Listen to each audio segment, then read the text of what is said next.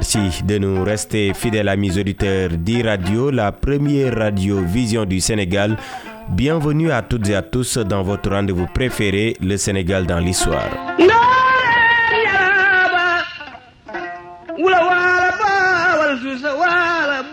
Votre rendez-vous avec l'histoire sur e-radio s'intéresse dans ce numéro au parcours d'un monument de la politique sénégalaise, Mazmout Diop. Ce fondateur du Parti de l'indépendance et du travail a toute sa vie durant prôné le panafricanisme avec son triptyque bien connu Mom Sereu, Bok Sereu, Defar Sereu. Son amour pour le Sénégal et surtout son patriotisme pour l'indépendance font qu'il appartient à la race des grands hommes du continent africain ce père de la gauche sénégalaise a vu le jour le 30 septembre 1922 à Saint-Louis. Très tôt, Majmoud Diop s'engage en politique au moment où le Sénégal était encore sous la tutelle de la France. Une vie inscrite dans la lutte, lutter pour survivre, lutter pour vivre, lutter pour étudier, lutter pour s'exprimer, lutter pour se faire comprendre, lutter pour s'affirmer, toujours lutter sans cesse et sans relâche, telles étaient les fortes convictions de ce partisan de l'indépendance immédiate.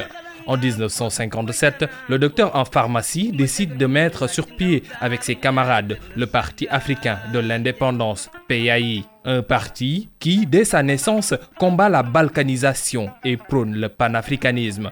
Un parti d'inspiration marxiste et panafricaine donc, avec son triptyque bien connu Mom Sereu, Boko Sereu, Defar Sereu. Majmoud Diop restera fidèle à cet idéal qu'il voulait partager avec la jeunesse africaine. Nous pensons, disait-il, que la jeunesse aurait intérêt à réinvestir le passé pour voir un peu ce qu'il y a à prendre. Les idées du PAI ne sont pas vieillottes ni caduques. Hassana, l'écho rencontré par le manifeste du PAI et la dynamique d'adhésion qui s'en est suivie semble avoir été important, même si cela est difficile à quantifier.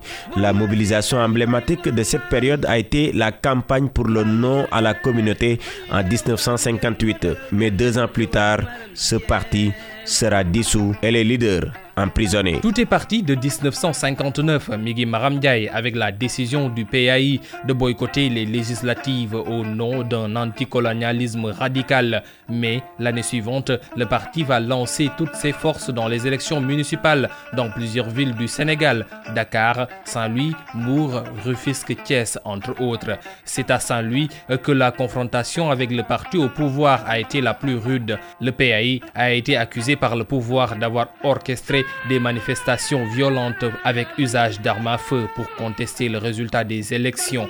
La version des militants du PAI est celle d'une riposte à l'attitude d'obstruction du parti au pouvoir qui avait envoyé ses gros bras pour les empêcher d'accéder au bureau de vote.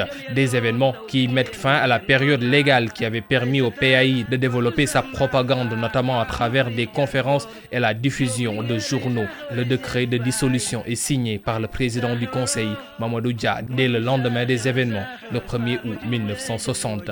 Majmoud Diop a été arrêté avec certains de ses camarades avant d'être emprisonné.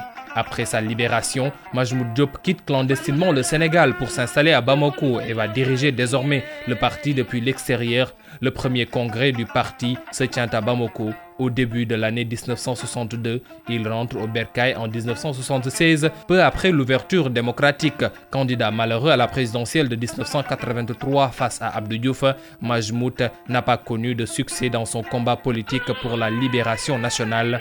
Et en 1999, il est nommé par le président Abdou Diouf au poste de vice-président du défunt Sénat. Majmoud Diop, qui avait créé avec Abdoulaye Wade l'association des étudiants nationalistes dans les années 50 en France, est décédé le 27 janvier 2007 à l'âge de 84 ans. Hassan Fall, merci beaucoup.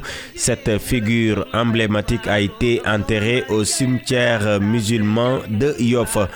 À présent, la dernière partie de votre rubrique Le Sénégal dans l'histoire, c'est la partie souvenir et c'est l'affaire de Sergio Diop. Il est sans doute le meilleur lutteur de sa génération et l'un des lutteurs sénégalais qui ont écrit l'une des plus belles pages de l'histoire de ce sport national. Le surnom de tigre de face lui a été donné par un collaborateur du quotidien national Le Soleil du Nord, Yamar Diop, et c'était le 14 juillet 1966 lors de son combat contre Sanjambour. L'écurie face a connu trois tigres de face, dont lui-même, reste le premier lutteur façois à porter ce surnom avant Mustafa Gueye et Gris Bordeaux. Mbaye est l'un des athlètes qui a marqué à jamais l'histoire de la lutte sénégalaise. Technique, brave et courageux, Mbaye drainait des foules composées essentiellement de ses nombreux admirateurs qui venaient des quatre coins du pays pour assister à ces combats. Il est né le 15 janvier 1946 à Dakar. En 1966, il est incorporé dans l'armée. À sa libération 18 mois plus tard, il embrassera pour de bon la lutte. L'appellation Tigre de face